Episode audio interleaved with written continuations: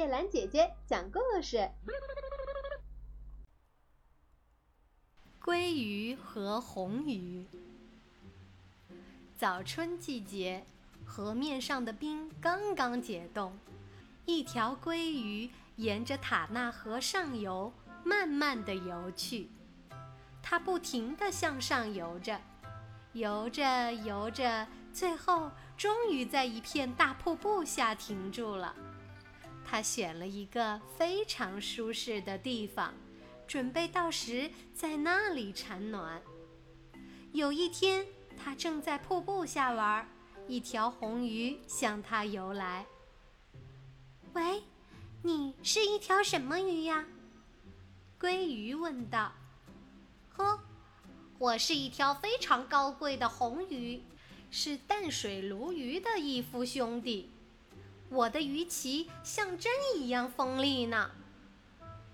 这条红鱼说着，就来刺鲑鱼，吓得鲑鱼赶快躲到边上。过了一会儿，鲑鱼又问红鱼：“你到河的上游来有什么事儿吗？你体内竟连一点脂肪都没有？”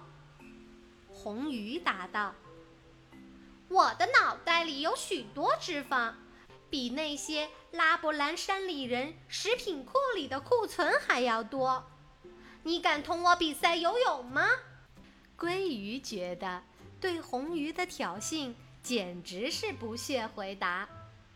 鲑鱼自己心里很清楚，它一向是所有鱼类中最能穿过瀑布向上游的最快的鱼。可是那条红鱼仍然缠住不放。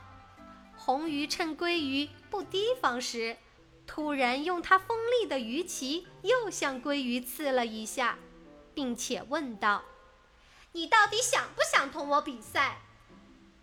鲑鱼只好同意了。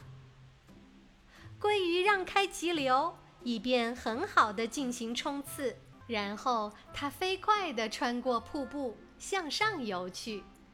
就在这一瞬间。红鱼紧紧咬住了鲑鱼的尾巴。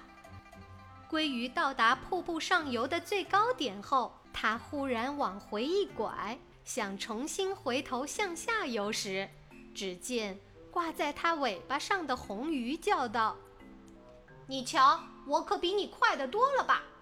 你还想再同我比赛游泳？你呀，不是说连人都很难抓住你吗？”现在你总算看到了，你是同谁在打交道了吧？